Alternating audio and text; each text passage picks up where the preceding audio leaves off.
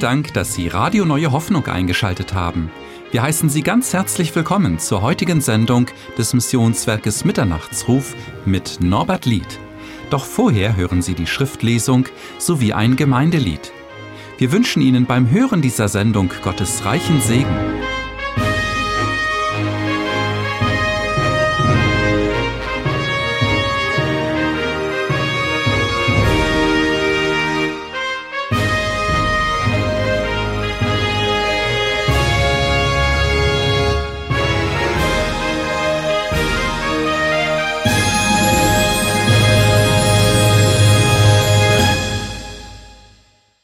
Die Botschaft heute steht unter dem Thema die Liebe zur Wiederkunft Jesu. Und unser Bruder Norbert Lied wird darüber sprechen. Und wir möchten uns nun erheben und ich lese dazu das Wort des Herrn aus 2 Timotheus Kapitel 4, die beiden Verse 7 und 8. Ich habe einen guten Kampf gekämpft, ich habe den Lauf vollendet, ich habe Glauben gehalten, Hinfort ist mir beigelegt die Krone der Gerechtigkeit, welche mir der Herr an jenem Tage, der gerechte Richter, geben wird, nicht mir aber allein, sondern auch allen, die seine Erscheinung lieb haben.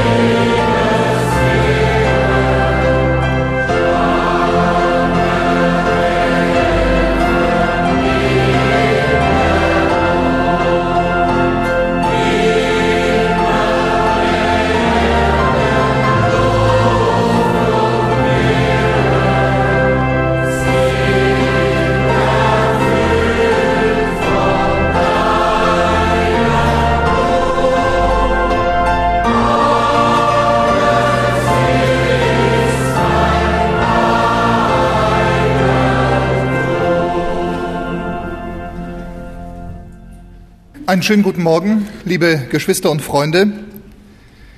Auch heute Morgen wollen wir Gemeinschaft haben am Wort Gottes.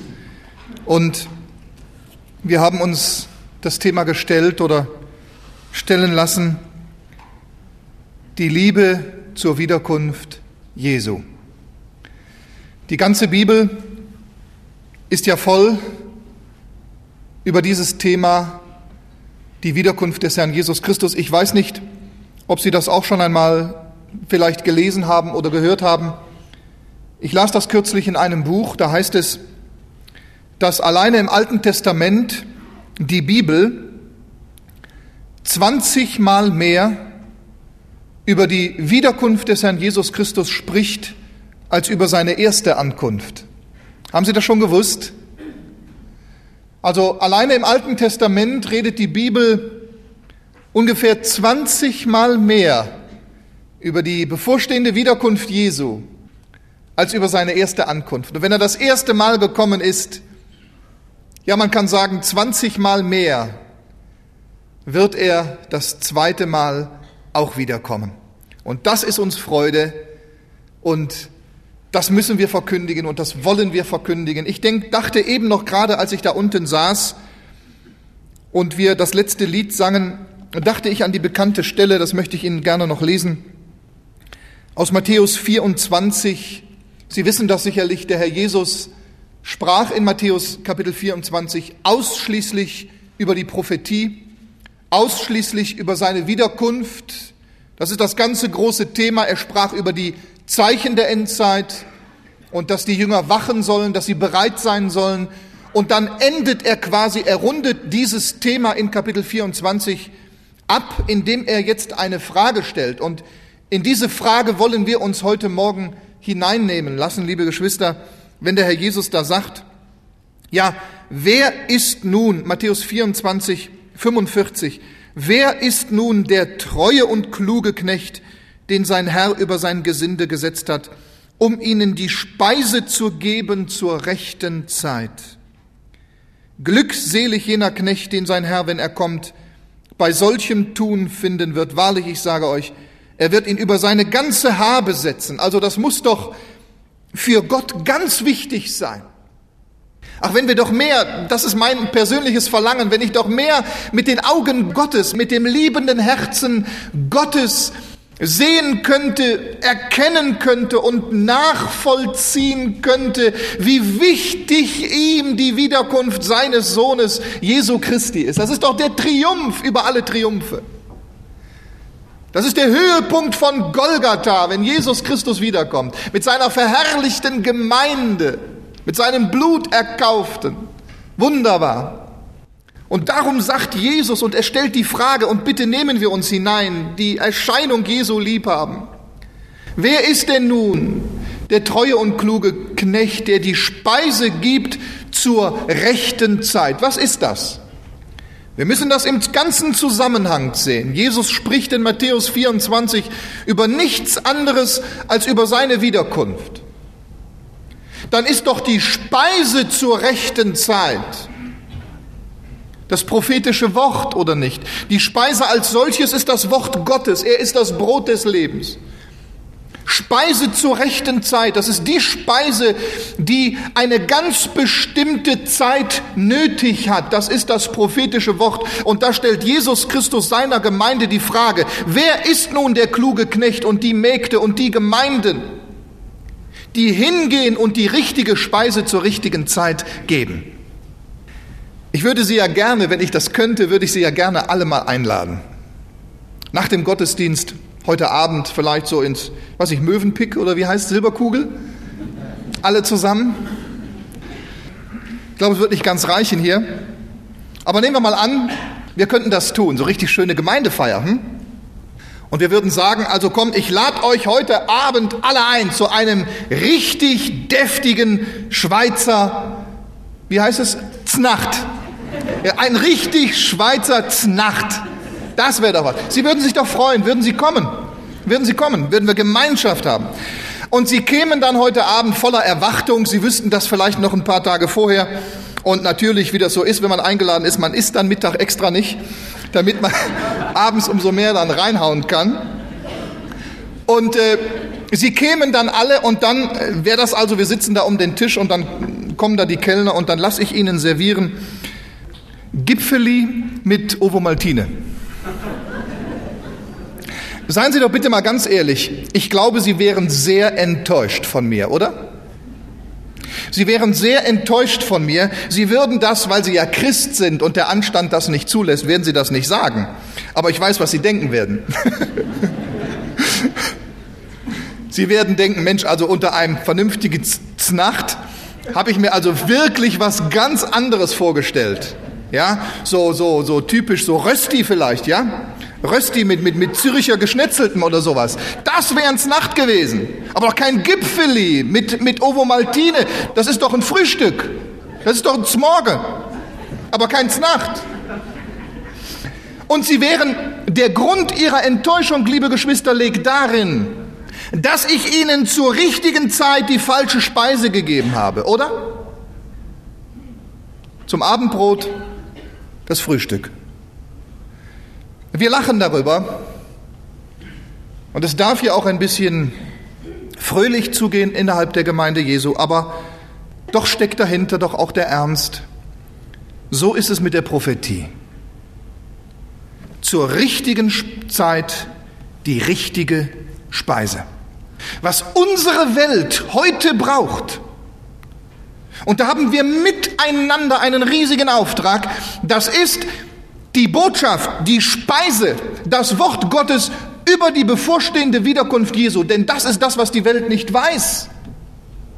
Die Welt erlebt zum Teil mit, dass in dieser Welt etwas vorgeht und sie ahnen etwas, aber sie wissen nicht, dass dahinter bereits die Wehen der bevorstehenden Wiederkunft des Herrn Jesus Christus stehen. Und das müssen wir der Welt sagen, das müssen wir ihnen kundtun, sei es durch Traktate, durch Bücher, durch mündliches Zeugnis, vor allen Dingen durch unser Vorleben. Wir müssen ihnen zeigen, hört mal Leute, Jesus Christus lebt und Jesus kommt wieder. Speise zur rechten Zeit.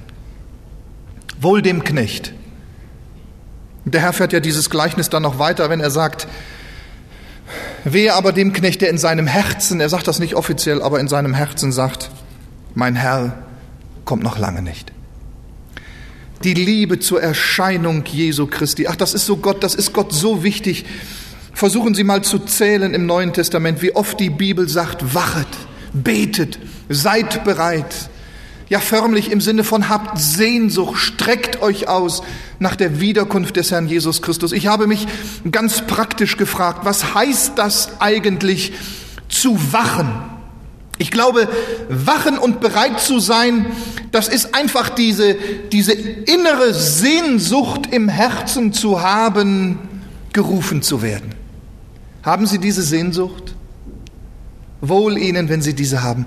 Diese Sehnsucht in ihrem Herzen gerufen zu werden, es zu hören, dass die Posaune einst erschallt und die Gemeinde zu ihm geholt wird. Das ist ja kein Märchen, das ist ja keine Fantasterei, das ist biblische Realität und Wirklichkeit. Diese Sehnsucht. Mir wurde das persönlich wichtig durch ein Beispiel in meiner eigenen Familie. Wir hatten im Januar Geburtstag. Immer wenn dann eine, eine Tochter Geburtstag hat, dann kaufen die anderen Kinder kaufen dann auch eine Kleinigkeit. Und meine Frau deckt dann morgens immer schön den Tisch und eine Kerze vor der Person, die Geburtstag hat. Und die Geschenke werden dann schon hingelegt. Und das ist dann natürlich für Kinder immer etwas ganz, ganz Besonderes und Eindrückliches. Und am Abend unsere Natalie am Abend zuvor, sie war schon ganz aufgeregt und nervös, ach hoffentlich ist doch bald morgen, dass ich meine Geschenke empfangen kann. Und dann hat sie der Mama immer wieder gesagt, Mama, weck mich aber morgen ganz früh, weck mich aber ganz früh. Sonst schlafen sie ja gerne ein bisschen länger. Damit sie eben aufstehen kann und zum Küchentisch und dann auch die Geschenke empfangen und die Kerze soll brennen und dann kann man alles auspacken und so weiter und sich freuen. Und Elke hat ihr das dann auch versprochen, ja, ich weck dich morgen. Der andere Tag kam, also der Geburtstag war da. Und meine Frau und ich, wir waren schon in der Küche und dann hörten wir so aus dem Kinderzimmer, hörten wir, wie unsere Natalie rief, Mama, Mama, Mama. Und ich sagte dann zu meiner Frau, du Elke, geh doch mal hin, was, was hat sie denn? Und meine Frau ist dann auch gerade hingegangen und fragt dann, du Natalie, was hast du denn, was, was schreist du denn hier rum? Und dann rief sie so richtig entbrüstet, wann wächst du mich endlich? Sehen Sie, aber dieses Beispiel, dieses Beispiel, liebe Geschwister, das ist mir ein Zeugnis geworden. Da habe ich mir gedacht, das ist es. Das ist die Sehnsucht, gerufen zu werden. Das ist die Liebe zur Wiederkunft des Herrn Jesus Christus. Nicht einzuschlafen, wach zu sein und zu schreien, Herr, ruf mich. Diese innere Sehnsucht im Herzen, gerufen zu werden. Jesus Christus kommt wieder. Es gibt einen Jünger in der Bibel, von dem man sagen kann, er hat den Herrn ganz besonders lieb gehabt. Das ist der Petrus. Natürlich auch neben dem Johannes. Johannes der Apostel der Liebe, aber auch Petrus. Für mich ist dieser Mann, trotz seines Falls, ist mir dieser Mann ein großes Zeugnis, wie er inbrünstig war für die Sache des Herrn, wie er gestritten hat, wie er das so sagen konnte, Herr, aus ganzem Herzen, wo sollen wir hingehen? Du hast Worte ewigen Lebens. Wir haben geglaubt und erkannt, dass du der Christus bist. Und dieser Mann, der hat den Herrn Jesus Christus einmal, das wissen Sie alle, wir kommen ja bald in diese Passionszeit. Er hat den Herrn Jesus Christus verleugnet. Und ich möchte mit Ihnen diese Verleugnung des Petrus jetzt einmal betrachten. Aber ich möchte das betrachten mehr so im Lichte der Prophetie, weil wir sehen darin, was es bedeutet, die Wiederkunft des Herrn Jesus Christus lieb zu haben. Die ganze Bibel ist prophetisches Wort. Es gibt so viele Geschichten, all die Gleichnisse, alle Gleichnisse im Neuen Testament, alle Gleichnisse sind prophetisch. Müssen Sie mal nachlesen. Steckt überall Prophetie drin. Und äh, auch manche Begebenheiten. Ich glaube zum Beispiel, dass der Petrus die so richtig die Geschichte der Gemeinde durchgemacht hat. Es heißt, in der Lukas-Version, im Evangelium nach Lukas in Kapitel 22, Vers 60 bis 61, da sind bei der Verleugnung des Herrn Jesus sind drei Dinge miteinander passiert, also als Petrus den Herrn verleugnet hat. Und zwar, ich darf Ihnen das vorlesen, Petrus aber sprach, Mensch, ich weiß nicht, was du sagst. Und alsbald, da er noch redete, krähte der Hahn. Und der Herr wandte sich und sah Petrus an. Und Petrus gedachte an des Herrn Wort, wie er zu ihm gesagt hatte, ehe denn der Hahn kräht, wirst du mich dreimal verleugnen. Was ist hier passiert? Hier sind drei Dinge passiert. Drei Dinge. Und die nach meinem Dafürhalten oder nach meiner Erkenntnis prophetisch sind. Ein Hinweis auf die Wiederkunft Jesu. Erstens, und alsbald, da er noch redete, krähte der Hahn. Zweitens, und der Herr wandte sich um und sah Petrus an. Drittens, und Petrus gedachte an des Herrn Wort. Zunächst einmal der Hahnenschrei. Der Hahnenschrei, das ist nicht nur, glaube ich, ein zufälliges Bild oder Zeichen, dass der Herr Jesus Christus sich erwählt hat, um dem Petrus zu sagen, du, Ehe der Hahn kräht, wirst du mich dreimal verleugnen. Ich glaube, dass das einfach noch tiefer geht und dass der allwissende Herr Jesus Christus das auch prophetisch dargelegt hat. Denn der Hahnenschrei, wenn wir in der Bibel lesen und den Zusammenhang der Bibel lesen im prophetischen Wort, merken wir, dass der Hahnenschrei als solcher ein Hinweis ist auf die plötzliche, unerwartete total überraschende Wiederkunft Jesu Christi. Das ist der Hahnenschrei. Das hat der Jesus unter anderem gesagt in Markus 13, Vers 35, wo er sagt, so wachet nun, denn ihr wisset nicht, wann der Herr des Hauses kommt. Ob er kommt am Abend oder zur Mitternacht oder um den Hahnenschrei. Da sehen wir also, der Hahnenschrei hat auch eine prophetische Bedeutung oder um den Hahnenschrei oder des Morgens. Natürlich sagt der Herr Jesus hier nicht deutlich, dass er nun unbedingt um den Hahnenschrei kommen wird. Aber wenn wir, wie gesagt, den Zusammenhang des prophetischen Wortes kennen, dann wissen wir, dass der Hahnenschrei bereits die dritte Nachtwache ist. Die Zeit der Nachtwachen, wo die Nacht am weitesten vorgerückt ist wo die Nacht am dunkelsten ist, also am finstersten und am kältesten. Es ist aber gleichsam auch der Zeitpunkt vor einem neuen Tag. Das symbolisiert der Hahnenschrei. Und wir wissen, dass in diesem Sinne die große letzte Trübsalzeit, wo die Menschheit durch muss, ein Bild ist für den Hahnenschrei, denn das ist die Zeitperiode, wo die Nacht in dieser Welt am dunkelsten sein wird, regiert durch den Antichristen, wo sie am kältesten sein wird, aber gleichsam auch der Zeitpunkt vor einem neuen Tag, vor einem neuen Heilsabschnitt, wo nämlich dann Jesus Christus wiederkommt und sein Reich aufrichten wird. Der Hahnenschrei. Und ich glaube, in diesem Sinn spricht auch der Apostel Paulus in Römer Kapitel 13, Vers 12, indem er da sagt, er sagt ja zuvor, ihr wisset die Zeit, sagt er. Ihr wisset nicht, ihr wisset nicht, sondern ihr wisset die Zeit. Und dann gibt er als Argument in Vers 12, die Nacht ist weit vorgerückt. Hahnenschrei.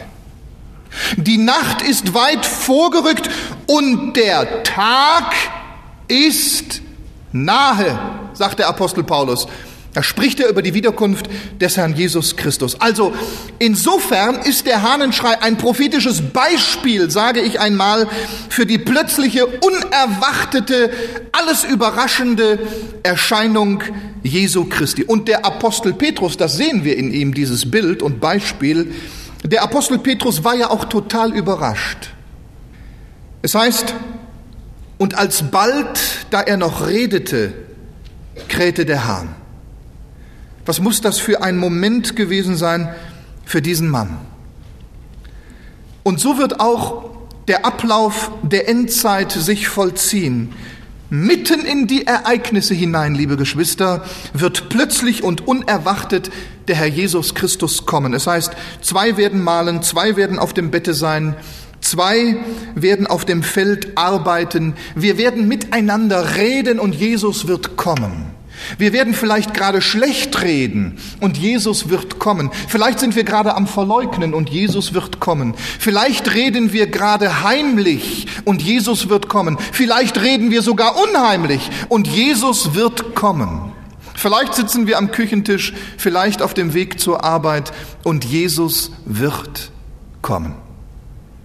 Und alsbald, da er noch redete, krähte der Hahn. Er war noch mitten im Verleugnen, sich selbst am Verfluchen. Und es krähte der Hahn. Und das, liebe Geschwister, obwohl Petrus gewarnt war, obwohl er alles wusste, und alles hätte wissen können. Denn Jesus Christus hatte ihn darauf vorbereitet. Er hat es ihm frei herausgesagt. Wahrlich, ich sage dir, in dieser Nacht, ehe der Hahn kräht, wirst du mich dreimal verleugnen. Petrus wusste um das Wort des Herrn und hatte es nicht erkannt. Und es kam über ihn wie ein Fallstrick. Und ihr Lieben, genauso ist es mit der Gemeinde Jesu in der Endzeit. Wir wissen es, wir haben das prophetische Wort. Wir wissen es, wir haben es darlegen, wir wissen es, wir können es nachvollziehen. Jesus kommt wieder, er hat uns alles gesagt. Und doch werden wir gewarnt, immer wieder, passt auf, dass es nicht wie ein Fallstrick über euch kommt. Es ist ja auch sehr interessant, dass der Hahn ja zweimal krähte. Ich glaube, dass auch das eine Bedeutung haben könnte. Sie wissen das doch nicht, das steht im Markus-Evangelium. Der Hahn krähte nicht nur einmal, der Hahn krähte zweimal. Und der Herr Jesus hatte dem Petrus gesagt, du, der Hahn wird nicht krähen, bevor du mich dreimal verleugnest. Eigentlich hat er gesagt, der Hahn wird nicht zweimal krähen, bevor du mich dreimal verleugnest. Im Markus-Evangelium.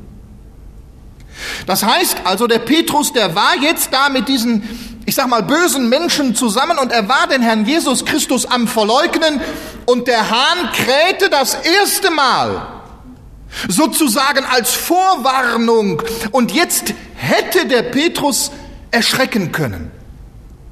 Er hätte erwachen können. Er hätte auf einmal merken können, oh, das ist ja genau das, was der Herr mir gesagt hat.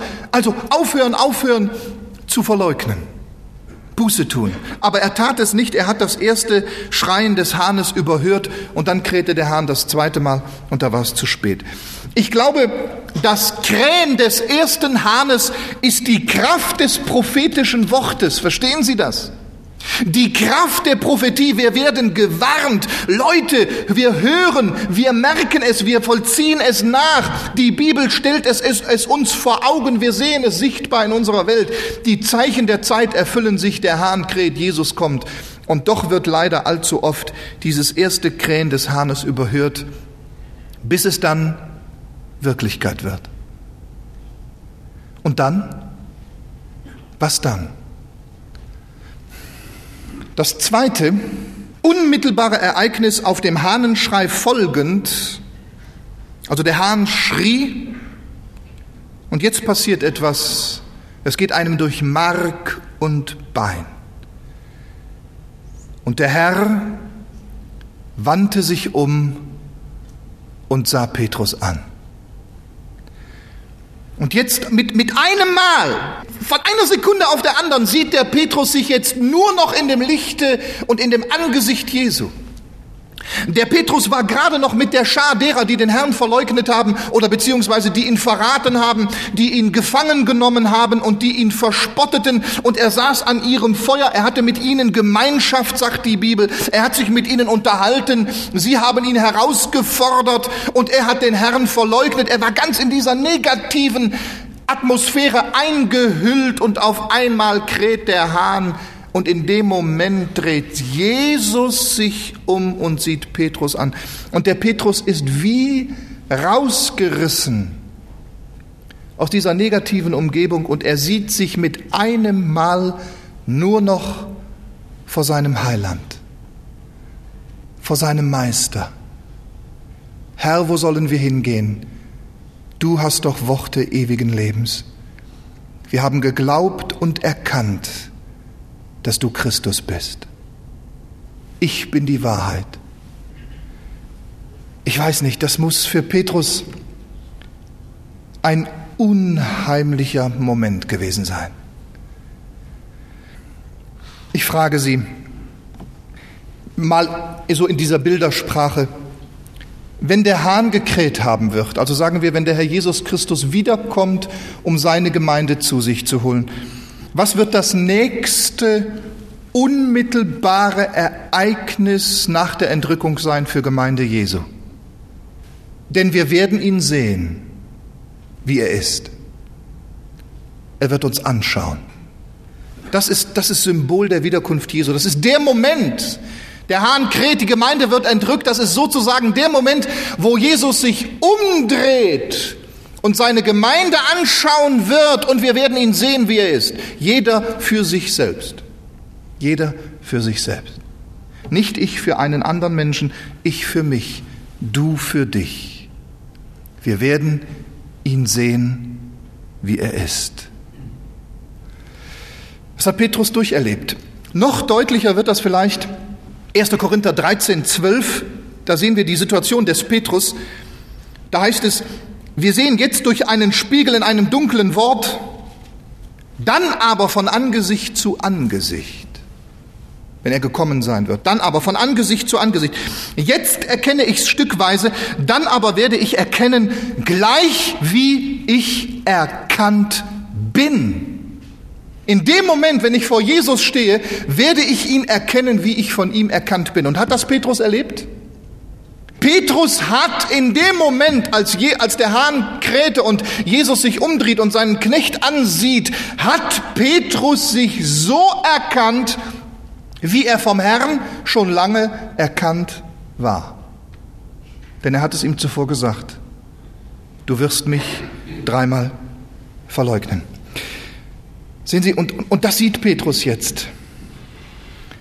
In diesem Angesicht des Herrn sieht er sich und seine soeben begangene Verleugnung. Was muss das für den Petrus für ein Augenblick gewesen sein? Was wird das für ein Augenblick sein, wenn wir ihn sehen, den heiligsten, den reinsten, den wahrsten? Ich dachte an Psalm 90, Vers 8. Denn unsere Missetat stellst du vor dich, unsere unerkannte Sünde in das Licht vor deinem Angesicht. Das hat Petrus erlebt. Und dann drittens, das dritte unmittelbare Ereignis, und Petrus gedachte an das Herrn Wort, wie er zu ihm gesagt hatte. Also der Hahn krähte, Jesus dreht sich um, sieht Petrus an und Petrus gedachte an das Herrnwort, wie er zu ihm gesagt hatte. Petrus sieht sich nun im Licht der vollkommenen Erfüllung des Wortes seines Meisters. Liebe Freunde, wenn der Herr Jesus Christus wiedergekommen sein wird und wir ihn sehen, wie er ist, dann, dann wird sich alles erfüllt haben. Auch im positiven Sinn. Auch im positiven Sinn. Ich glaube, dann werden viele unter uns und ich ganz sicher auch, werde dann sagen, ach Herr, was hab ich doch Kräfte verschlissen, nur weil ich mir so viel Sorgen gemacht habe.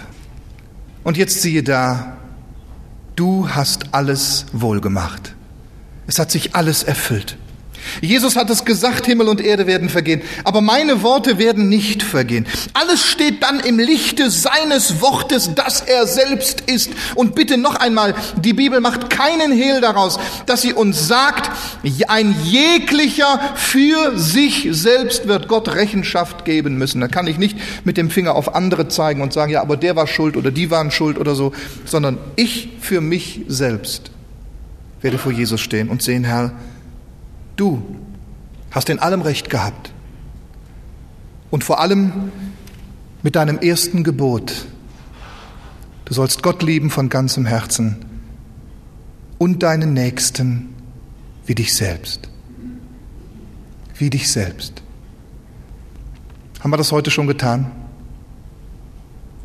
Ich glaube, dass Petrus das alles so prophetisch durcherlebt hat und auch seine Reaktion, achten Sie mal darauf, die Reaktion des Petrus auf das ganze Geschehen ist ein Bild der Prophetie. Es heißt ja, und Petrus ging hinaus und weinte bitterlich. Er, er, er hat es nicht mehr ausgehalten. Der Hahn krähte, Jesus dreht sich um, sieht Petrus an. Petrus gedenkt an das Herrn Wort, wie er zu ihm gesagt hatte. Und er kann jetzt nur noch eins zurückweichen. Er dreht sich rum, er läuft weg, er weint bitterlich. Ach, liebe Geschwister, werden wir als Gemeinde, wir alle zusammen, werden wir da nicht warnend vor 1. Johannes Kapitel 2, 28 gestellt? Und ich könnte mir vorstellen, dass der Johannes, Johannes ist der Apostel der Liebe, sagt man, er schreibt sehr viel über die Liebe. Das, das, ich sage immer, wenn einer neu, neu sich bekehrt hat, dann muss er das Johannesevangelium lesen. Das kann er am besten nachvollziehen. Ich glaube, insgesamt hat das nur 600 Worte. So, es ist ganz kindlich geschrieben und man merkt gerade, was, was Gott will und, und was man jetzt tun muss. Zum Beispiel die Worte, alle, die an ihn glauben oder alle, die ihn aufnahmen, denen gibt er das Recht, Gottes Kinder zu werden. Und äh, ist wunderbar. Und dann die ersten Johannesbriefe auch voller Liebe. Und dieser Johannes schreibt ja auch die Offenbarung.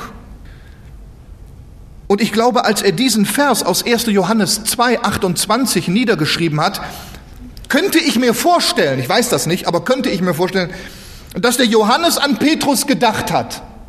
Wissen Sie warum? Weil der Johannes der einzige Jünger war, der mit Petrus zusammen war, als Petrus den Herrn verleugnete. Das heißt, der Johannes hat die unmittelbare Verleugnung des Petrus miterlebt. Und vielleicht hat er, als er diesen Bibelvers niederschrieb über die Wiederkunft Jesu, hat er vielleicht an diese Verleugnung gedacht, die er miterlebt hat und schreibt darum in 1. Johannes 2,28, und nun Kindlein, bleibet bei ihm. Warum schreibt er das? Weil der Johannes miterlebt hat, dass der Petrus im entscheidenden Moment nicht bei Jesus geblieben ist. Es heißt nämlich in den Evangelien, Petrus aber folgte dem Herrn von ferne. Johannes nicht. Johannes blieb bei Jesus. Johannes ging mit Jesus hinein bis in den Palast des Hohenpriesters. Petrus zunächst nicht. Petrus folgte dem Herrn von ferne. Es heißt dann sogar später, er blieb vor der Türe stehen.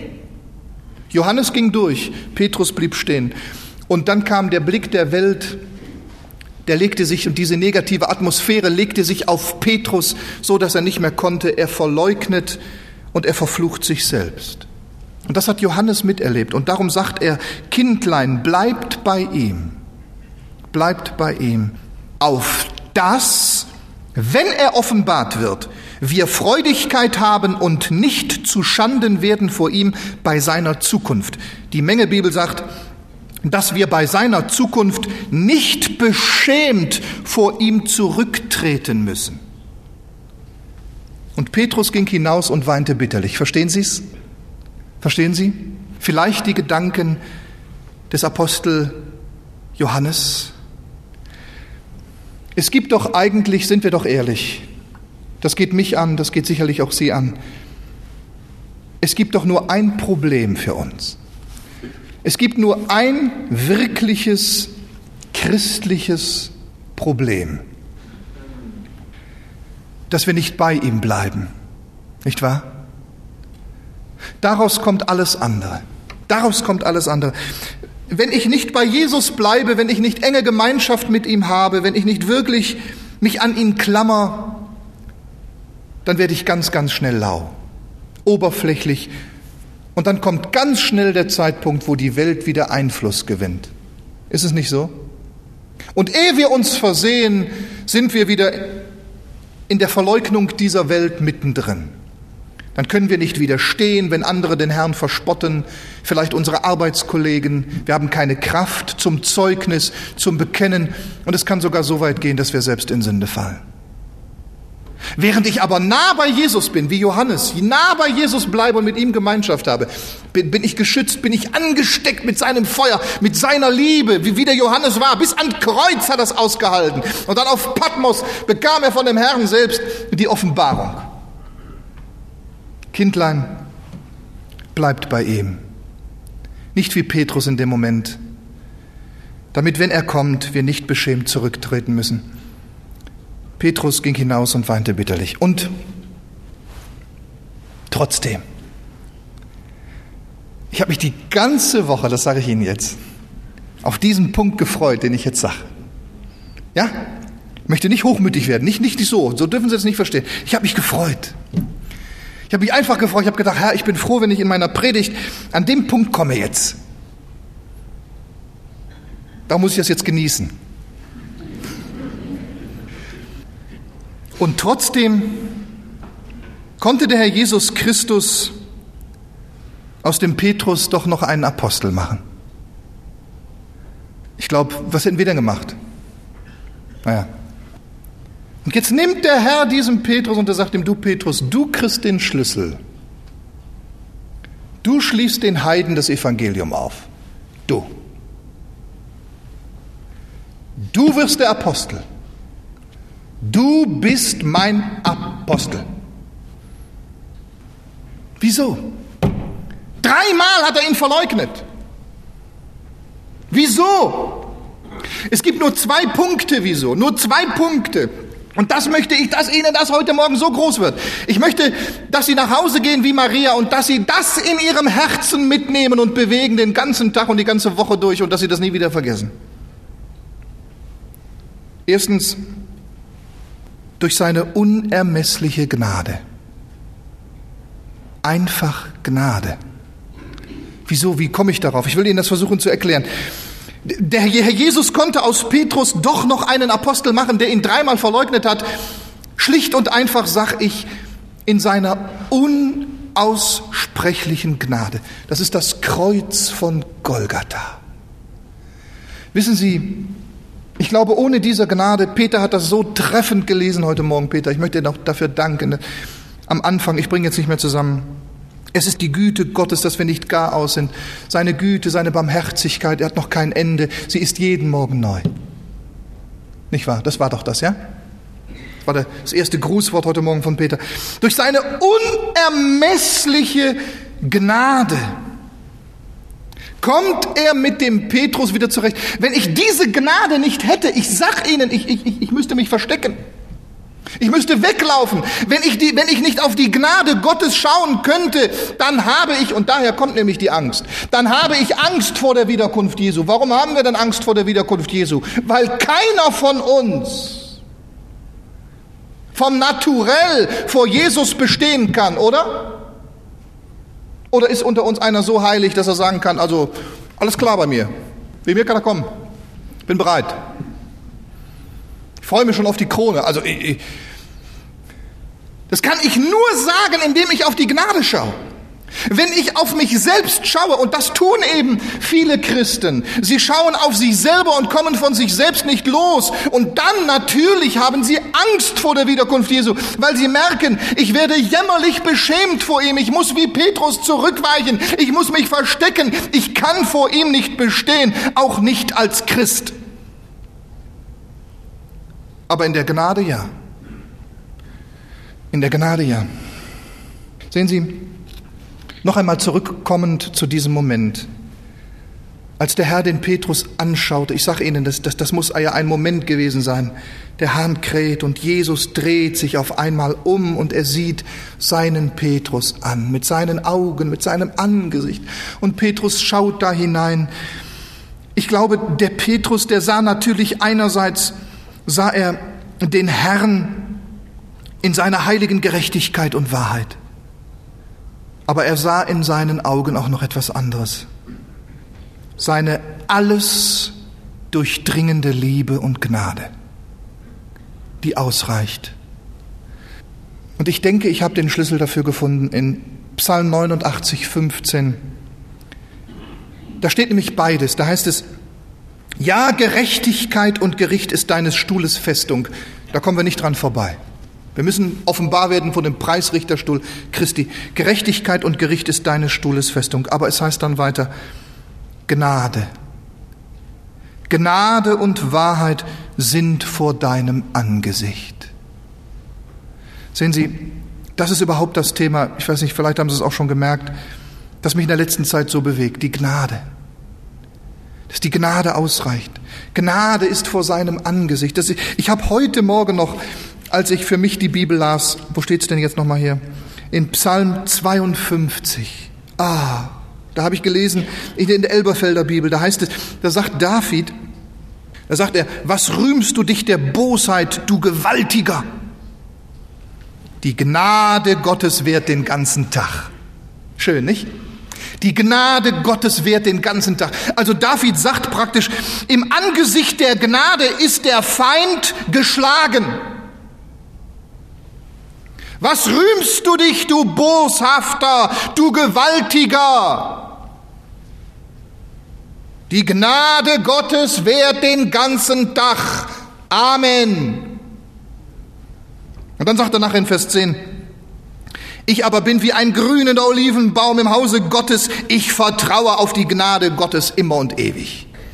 Und nicht umsonst, nicht umsonst hat gerade dieser Petrus, der den Herrn dreimal verleugnet hat und dann die Gnade des Herrn erfahren hat, nicht umsonst hat dieser Mann, ich habe diesen Vers schon oft zitiert, im ersten Petrus gesagt, der Petrus sagt das, nicht irgendeiner, der Petrus sagt das, der das selber erlebt hat, setzet eure Hoffnung ganz auf die Gnade bei dem Offenbarwerden Jesu Christi. Tun Sie das? Tun Sie das doch. Und zweitens und letztens, der Herr konnte mit Petrus weitermachen. Warum? Weil der Petrus aufrichtig war. Und da knüpft der Herr an. Der Petrus hatte aufrichtigen, echten Glauben. Und da hat der Herr angeknüpft. Und das hat mich so erquickt. Das hat mich so erquickt. Das hat mich so ermutigt. Der Herr Jesus ist so ganz anders wie wir. Der Herr bleibt nicht stehen bei unseren Verfehlungen. Natürlich. Dürfen wir sie ihm bekennen? Müssen wir sie ihm bekennen? Er ist der Heilige und Gerechte. Aber er bleibt dann nicht dabei stehen, verstehen Sie, sondern er sieht auf die Aufrichtigkeit unseres Herzens. Er sieht auf unseren Glauben. Er ist so ganz anders als wir. Wir, wenn einer versagt hat und wieder versagt hat und nochmal versagt hat, ach, wir verlieren so schnell die Geduld. Bei uns ist so schnell, nicht wahr, die Nacht da und wir sagen, ach, der kann mich mal weg damit, du, dir vertraue ich nicht mehr, dir glaube ich nicht mehr aus, rabbel die Bum, bang, bang. Jesus ist ganz anders, ganz anders. Er sieht auf den Glauben. Sehen Sie mal, darum hat der Herr Jesus dem Petrus das vorher gesagt. Er hat ihm gesagt in Lukas 22 Abvers 31, der Herr aber sprach, Simon, Simon, siehe, der Satanas hat euer Begehr, dass er euch möchte sichten wie den Weizen. Ich aber habe für dich gebetet, dass dein Glaube nicht aufhöre. Also hatte der Petrus Glauben. Und wenn der Glauben in dem Moment auch nur noch war wie ein glimmender Docht. Aber das sagt der Herr ja auch, nicht wahr? Den glimmenden Docht löscht er nicht aus. Und da schaut er drauf. Jesus hat beides gesehen. Jesus sah die Verleugnung des Petrus und er sah den Satan dahinter. Er sah, du, Petrus, der Satan, der will dich sichten wie den Weizen, die alte Schlange, der Teufel, der Drache. Aber ich, Petrus, ich sehe dein Herz, dein Glaube. Und darum wirst du Buße tun können. Und darum bete ich für dich, dass dieser Glaube nicht aufhört. Liebe Geschwister, Judas hatte diesen Glauben nicht. Und darum erhängte er sich. Petrus hatte diesen Glauben. Der Herr sah das, diesen echten Glauben, diesen aufrichtigen Glauben des Petrus trotz aller Schwachheit, das wollen wir nicht entschuldigen. Er sah, dass Petrus im tiefsten Grund aufrichtig wollte und da knüpft er der Herr an. Oder meinen Sie, darf ich das mal fragen, als der Petrus gesagt hat, Herr, ich bin bereit mit dir zu sterben, was meinen Sie? War das wirklich so gemeint von dem Petrus oder war das so pappelapapp, so wie man so schnell mal da was her sagt? Was meinen Sie? Hat er das wirklich so gemeint? Ja, ja. Und er hat es bewiesen. Oh, der war schnell, nicht wahr, der Petrus? Schnell, schnell war immer der Erste, der Vorderste. Sanguiniker, glaube ich, war er. Herr, ich bin bereit, mit dir zu sterben. Und da ging es auch da im Garten Gethsemane, hä?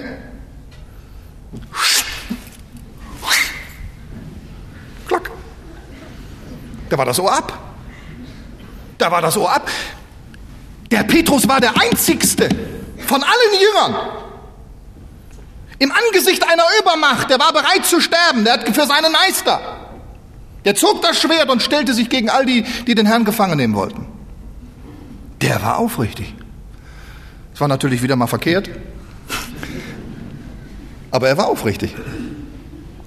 Und, äh, und auch als er gesagt hat, wir haben das schon erwähnt, Herr, wo sollen wir hingehen? Wir haben geglaubt und erkannt, dass du der Christus bist, der Sohn des lebendigen Gottes. Du hast Worte ewigen Lebens. Das war aufrichtig und das hat der Herr gesehen. Und ich möchte Ihnen heute Morgen sagen, so appelliert der Herr Jesus Christus heute Morgen an ihre Aufrichtigkeit. Er appelliert und er knüpft an an ihr aufrichtiges Wollen, ihren winzigen Glauben, den winzigen Glauben. Vielleicht sind sie gerade in den letzten Tagen in dieser Woche gefallen und es tut ihnen leid. Vielleicht sind Gedanken in ihnen aufgestiegen, wo sie jetzt sagen, also mit mir ist bald alles vorbei, alles aus, also mit mir kann der Herr nichts mehr anfangen.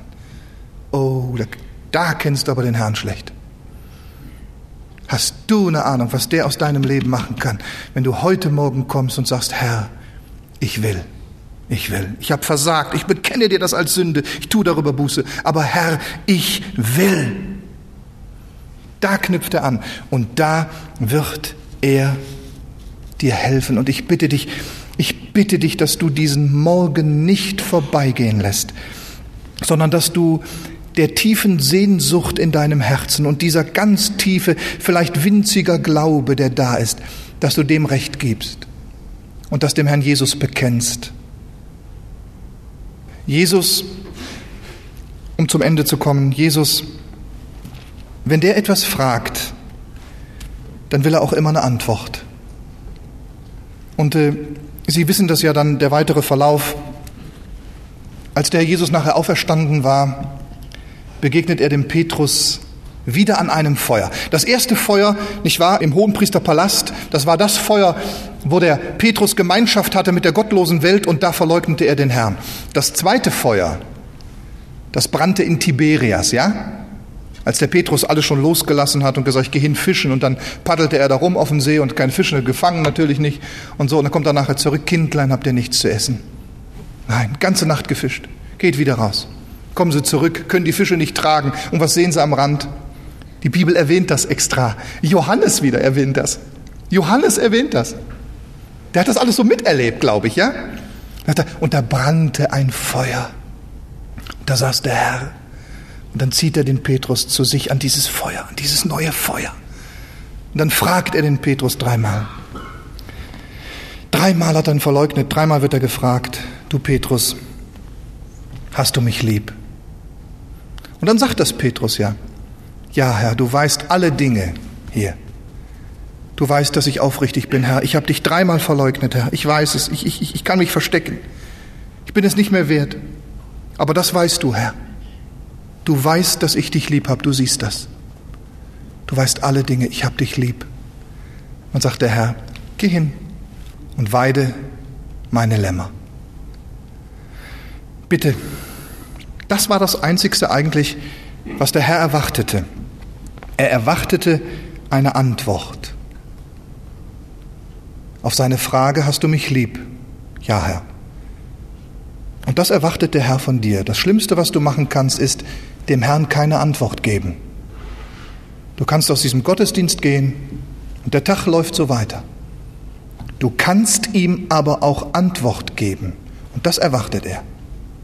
Bitte tu das. Amen. Wir beten noch. Herr Jesus Christus, auch heute Morgen wollen wir dir danken, dass wir diese Gemeinschaft miteinander haben durften. Dass wir hineinschauen durften in dein Wort in aller Schwachheit, doch von uns aus gesehen. Aber es ist doch dein lebendiges Wort und, und du meinst es gut, Herr. Du verschönigst, du beschönigst die Sünde nicht. Sie ist schlimm, gefährlich und schrecklich. Und wenn wir in der Sünde verharren, müssen wir uns vor dir verstecken. Aber wenn wir Buße tun und mit aufrichtigem, gläubigen Herzen zu dir kommen, vergibst du. Deine Gnade ist es, dass es mit uns nicht aus ist. Deine Barmherzigkeit ist da, deine Güte jeden Morgen neu. Deine Gnade währt den ganzen Tag. Wir wollen auf deine Gnade vertrauen, Herr, und dich anbeten und glauben, dass du auch mit uns, die wir schwach sind, zu deinem herrlichen Ziel kommst, wenn du erscheinst. Und wir bitten dich, komme bald. Wir wollen deine Erscheinung lieb haben. Amen. Liebe Zuhörer, das war eine Botschaft von Norbert Lied mit dem Thema Die Liebe zur Wiederkunft Jesu. Freuen Sie sich von ganzem Herzen auf die Wiederkunft Jesu? Sollte dies nicht so sein oder sollten Sie noch Fragen haben, dann lassen Sie es uns wissen und rufen Sie uns doch einfach während der Bürozeiten an oder schreiben Sie uns. Wir würden uns sehr freuen, wenn wir Ihnen helfen könnten. Direkt im Anschluss an diese Sendung haben wir noch wichtige und interessante Informationen für Sie betreffend Verlagsinfos, Veranstaltungen des Missionswerkes Mitternachtsruf, vielleicht ganz in Ihrer Nähe. Kontakt- bzw. Bestellmöglichkeiten und anderes mehr. Deshalb bleiben Sie dran.